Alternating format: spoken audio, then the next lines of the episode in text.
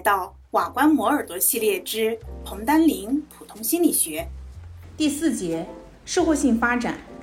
个体的发展呢，不仅表现在认知的发展，也表现在社会行为的发展。个体形成了适应社会的人格，并掌握社会认可的行为方式的过程，就叫做社会化，又叫做社会性发展。对于社会化过程的研究呢，主要集中于亲子的依恋关系的类型和形成、道德判断的发展跟人格发展等等方面。我们先来看第一个，就是依恋行为。人和人之间建立起来的双方互有的亲密感受，以及互相给予温暖和支持的关系，就叫做依恋了。依恋行为始于婴儿期，主要表现在婴儿和他的看护者之间。婴儿呢，主要通过拥抱、抚摸、对视、微笑，甚至哭叫等等一系列行为，逐渐的跟看护者建立起了依恋关系。这种关系对于儿童以后的社会性发展非常的重要。在通常情况下，婴儿最早的看护者多为母亲，母亲在儿童成长和发展当中呢，就扮演了非常重要的角色。不仅人类的依恋行为是这样子的，动物的依恋行为也在其发展的初期建立起来。最早解释依恋行为的一种理论是碗柜理论，也就是母亲她在孩子饿的时候给予了食物，在孩子冷的时候呢给了温暖，在孩子不舒服的时候给了帮助。通过这种条件性的强化。孩子学会了依恋母亲，并且表现出了其他的依恋行为。但是哈罗的研究反对了这种观点。在哈罗对猴的研究当中，将刚刚出生的小猴和母亲分离，进行人工喂养。在喂养小猴的房间中有两只机械的猴妈妈，一只猴妈妈是金属框架，另一只猴妈妈则是在金属框架外面裹上了柔软的布。哈罗在金属框架的猴妈妈上面放上了喂食的奶瓶。而在柔软的猴妈妈上没放任何的食物。如果依恋是由于母亲提供了食物和温暖，那么小猴就应该学会对于金属框架母亲的依恋。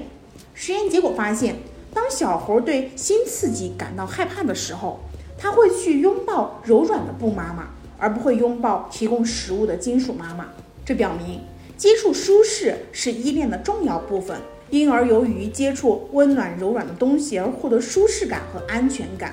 实验还发现，早年失去母子依恋的小猴，在成年后抚养自己的孩子会困难，他们难以跟自己的孩子建立正常的依恋。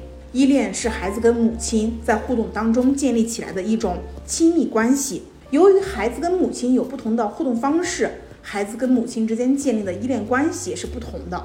有的孩子跟母亲建立起的是信任的、安全的依恋关系，而有的孩子总是担心母亲离开，甚至不能忍受母亲短暂的注意力转移。研究母婴依恋关系类型的一种典型手段就是陌生情境实验。这种实验的设计就是让母子同时进入一个陌生的房间，房内有许多的玩具，妈妈坐在一旁，孩子自由玩耍。一个陌生人进入房间以后，设法跟孩子玩耍。母亲离开，让孩子跟陌生人在一起。母亲回到房内，然后陌生人出去，母亲离开，孩子单独留在房内。陌生人进入房间，代替母亲的角色。最后，母亲回到房内，陌生人离开，母亲鼓励孩子继续探索游戏，并在需要的时候给予安抚。在这种情境当中，实验者就可以观察孩子对于玩具的摆弄行为。孩子的表情、其他的情绪反应等等，以及孩子跟陌生人交往的倾向，以此呢去判断母子依恋关系的性质。安斯沃斯及其他的同事就研究了一岁大的婴儿，提出了母子依恋关系的三种类型。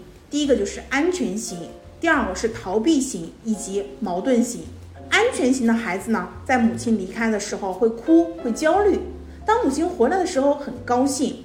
母亲在场的时候呢，他们通常以母亲作为探索外在世界的基点，在玩耍的时候会时不时回到母亲身边寻求安慰。他们通常比较合作，很少生气，对陌生人呢比较友善。逃避型的孩子呢，就在母亲离开的时候呢很少哭泣，在母亲返回的时候呢，他们又不太高兴，并且设法逃避母亲。这些孩子在有需要的时候不会寻求帮助，经常呢会有愤怒的情绪。对于陌生人呢，也不在意。第三种矛盾型的孩子，在母亲离开的时候之前，他就会比较开始焦虑了。他们紧张地关注母亲的行为，生怕妈妈离开。因此呢，不能尽兴的玩游戏。那母亲离开以后呢，他们会更加的不安。而等母亲回来以后，他们的行为会很矛盾。一方面呢，他们想亲近母亲；另一方面呢，又以尖叫、踢打来拒绝。这样的孩子呢，很少会对周围环境进行探索，很难安抚，对陌生人也不友好。依恋关系的类型和母亲对待婴儿的方式是有关系的。埃斯沃斯及其他的同事就发现，安全型婴儿的母亲在婴儿出生以后的第一年，对于孩子很敏感。他们能够根据孩子的需要来喂食，对于喂食的时间、速度和方式都会非常的敏感。而逃避型婴儿的母亲比较容易发怒，他们不会表达自己的感情，羞于和孩子有亲密的身体接触，紧张不安，缺乏自信。他们跟孩子之间的距离常常引起孩子的愤怒。依恋的形成是有关键期的，生命的第一年，尤其是六个月到一岁间，对形成依恋关系似乎最重要。当婴儿从稳定的家庭和照顾者那个地方获得较好的照料的时候，他们更容易形成积极的人格品质。如果婴儿得不到稳定的高质量的照料，他们就可能逃避母亲，并在以后出现情绪和社会性的问题。对一到六岁的孩子进行研究发现，对母亲形成了安全性依恋的孩子，成长以后更易于跟其他的孩子交往，对探索新玩具更感兴趣。在承担新任务的时候，具有更大的热情和坚持性。这就是第一个行为依恋关系的研究。我们来看第二个道德发展。道德说的是呢，社会大多数人所接受的一套行为准则。不同的社会文化可能有不同的道德准则，但也有许多道德准则是人类共有的。道德发展说的是在社会化的过程当中，个体逐渐习得道德准则，并且呢，以这些准则指导自己行为的过程。三岁前呢，是婴儿的道德发展的一个萌芽期，他的道德观念和道德行为是在成人的强化和要求之下逐渐形成的。道德动机呢，就是以简单的好坏两分法为标准的，并且去引发合乎相应标准的一些行为。对于三到六岁的学前儿童，道德发展的两个主要特点就是从他性和情境性。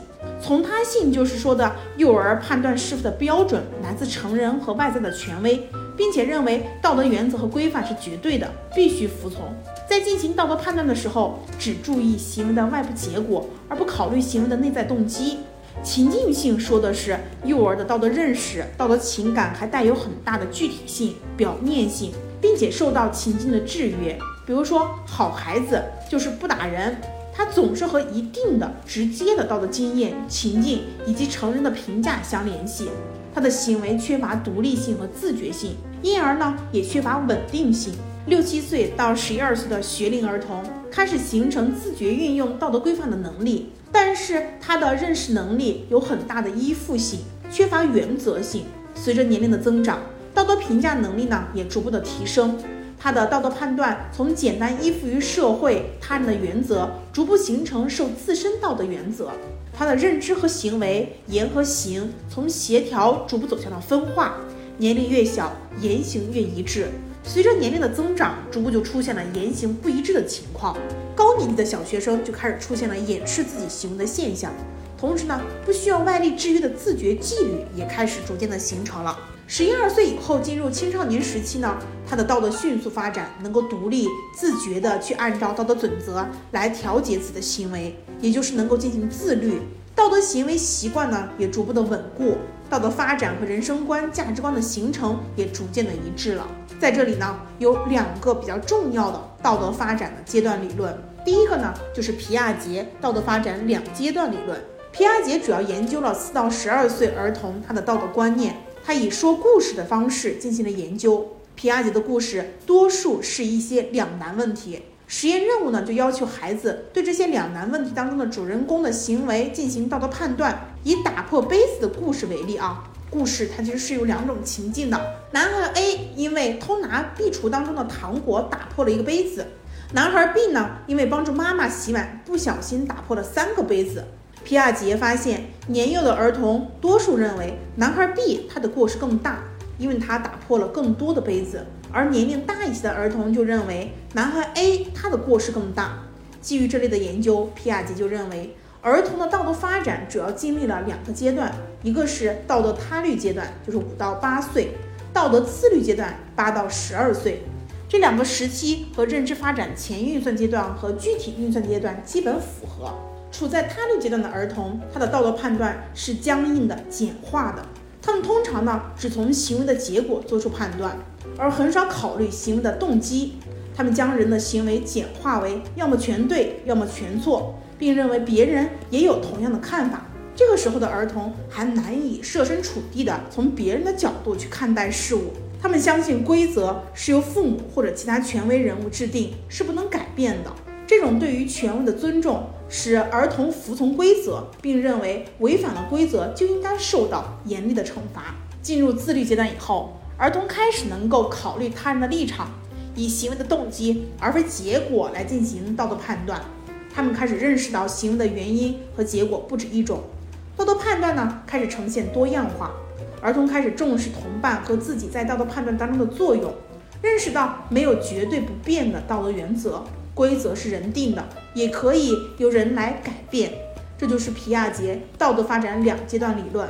接下来我们来看一下克尔伯格道德推理阶段理论了。汉斯偷药是科尔伯格在研究当中使用的一个著名的两难问题。对这个两难问题做如何的判断呢？一个患了癌症的妇女濒临死亡，医生认为只有一种药能够挽救她的生命，而这种药只有一家药店有售。于是呢，病人的丈夫汉斯就到这家药店买药，发现药价是两千美元，是成本的十倍。汉斯四处借钱，但只弄到了一千美元。于是他哀求药店老板把药便宜点卖给他，或者以后再将欠款还清。但是药店老板一口拒绝，说卖药就是为了赚钱。汉斯无奈，只好夜里闯入药店将药偷走。大家觉得汉斯这样做应不应该？为什么？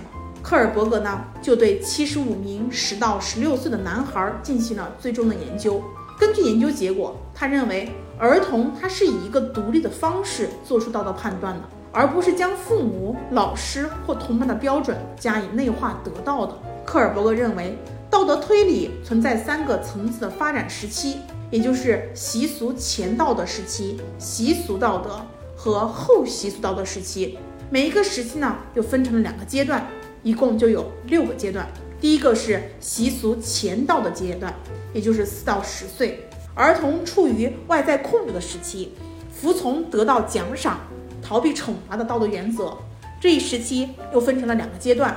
第一个呢是避免惩罚的服从阶段，这个时候的儿童专注于行为的结果或者是刺激的物理属性，遵从他人的规则以逃避惩罚得到奖惩。第二个相对功利的阶段，儿童开始基于自己的利益和他人将给予的回报来考虑服从原则，他们以被满足的需要来评价行为。比如说，对汉斯偷药的问题，一个典型的赞成回答就是汉斯应该拿那些药，因为他的太太需要这些药，而且他想让自己的太太活下去。第二个呢，就是习俗道德时期了，也就是十到十三岁，儿童呢就将权威的标准加以内化。他们服从我们的法则，以取悦于他人，或者是维持秩序。第一个阶段呢，就是寻求认可阶段了。儿童希望取悦他人，帮助他人。他们经常会想，我是不是一个好孩子，并提出自己的标准。儿童呢，会根据自己行为的动机、行为者的特点以及当前的情境来评估行为。比如说，对汉斯偷药的问题，一个典型的反对回答就是，汉斯不应该拿那些药。即使他太太死了，他也不应该受到责备，因为这并不是因为汉斯不爱他的太太。自私绝情的人是那个药店老板，他没有做他本来应该可以做的事情。第二个呢，就是顺从权威阶段了，儿童开始考虑社会体系、良心和自己的责任，显示出对于较高权威的尊重。并且去力图维持社会秩序。如果一个行为违反了某种法规并伤害了他人，他们都会认为这一行为是错误的。第三个就是后习俗道德时期了，也就是十三岁以后，就是道德观完全内化，他们认识到道德原则之间的冲突，并懂得如何从中进行选择。第一个阶段呢，就是法治观念阶段，我们以理想的方式思考。重视多数人的意愿和社会福利，认为依法行事是最好的行为方式。第二个呢，就是价值观念阶段，就是依据自己认为对的方式行事，而不会理会法律或者他人的意见。他们的行为依据内在的标准，行为受到自我良心的约束了。克尔伯格认为，并不是每一个人都会经历所有这些发展时期。事实上，有一些人直到成年也没有超越寻求认可或者是顺从权威的阶段。这就是道德发展的两个理论了。接下来，我们来看一下社会化跟人格发展在人生的整个发展历程当中，人格和自我意识的建立和发展贯穿始终。我们在生理发展和认知发展的同时，也在不断的建立和改造自我。人格的发展受到了生理成熟和认知发展的影响，也受到了社会文化习俗的制约。关于人格的发展，主要的理论有埃里克森的心理社会发展理论和班杜拉的社会学习理论。那我们先来看一下埃里克森他的心理社会发展理论。心理社会发展理论强调社会和文化因素在每一个发展阶段有自我的这种的影响。每个阶段呢都有自己的发展特点。埃里克森认为，每个阶段它都有一个跟某种重要的冲突有关的人格危机，比如说信任跟不信任、勤勉跟自卑、亲密跟孤立等等。其中有一些呢是正面特质，有一些是负面特质。成功的解决这些危机，需要在正面特质和负面特质之间取得平衡，也就是让正面特质占优势，同时呢也有一些负面特质。比如说，在信任和不信任之间，一方面我们要学会对于大多数人信任，另一方面呢，也要防人之心不可无，知道不是每一个人都值得信任，这样你才能建立对于他人现实的信任。如果能够顺利解决这些冲突，个体就能够形成健康的人格，否则就会阻碍我们自我的健康成长。第二个理论呢，是班杜拉的社会学习理论了。行为主义学派重视环境因素对于人格发展的影响。在经典的行为主义者的看来，人类学习的方式跟其他动物之间没有明显的区别，都是通过强化获得的。班杜拉呢，就将行为主义的观点运用到了人格的发展当中，提出了社会学习理论。他主张人，尤其啊是在儿童阶段，是要通过观察和模仿榜样的方式来学习。班杜拉提出了观察学习的概念，也就是通过他人的行为，从而掌握运动技能、习得态度和其他的行为。这一学习呢，又可以叫做榜样化。儿童模仿他人的动作，通过观察真实世界当中的成人行为，或通过看电视，也就是可以学习到攻击行为，也可以学习到友善跟仁慈。同时，儿童也会从行为者的行为结果强化跟惩罚当中进行学习。班杜拉将这种强化称为替代强化，就是当儿童观察到他人的行为受到奖赏时，自己更倾向于表现，或者是更倾向于减少这种行为。班杜拉呢就提出了内在强化的概念，也就是说，强化它不仅可以来自外界，也可以来自个体的内心。儿童学会怎么样画一幅五角星时，体验到的喜悦和同伴进行玩耍时的畅快，都和来自外界的强化一样，会增强儿童的行为。班杜拉认为，个体的任何人格特质都是在社会环境当中通过耳濡目染的向他人学习获得的。学习的主要途径是观察和模仿，对行为及其结果的观察，使儿童做出某一些行为。而这些行为本身得到的奖励和惩罚，又塑造着儿童未来的行为。这就是我们以上学到的第四节内容。恭喜你又听完了一个章节哦，离研究生又近了一步哦。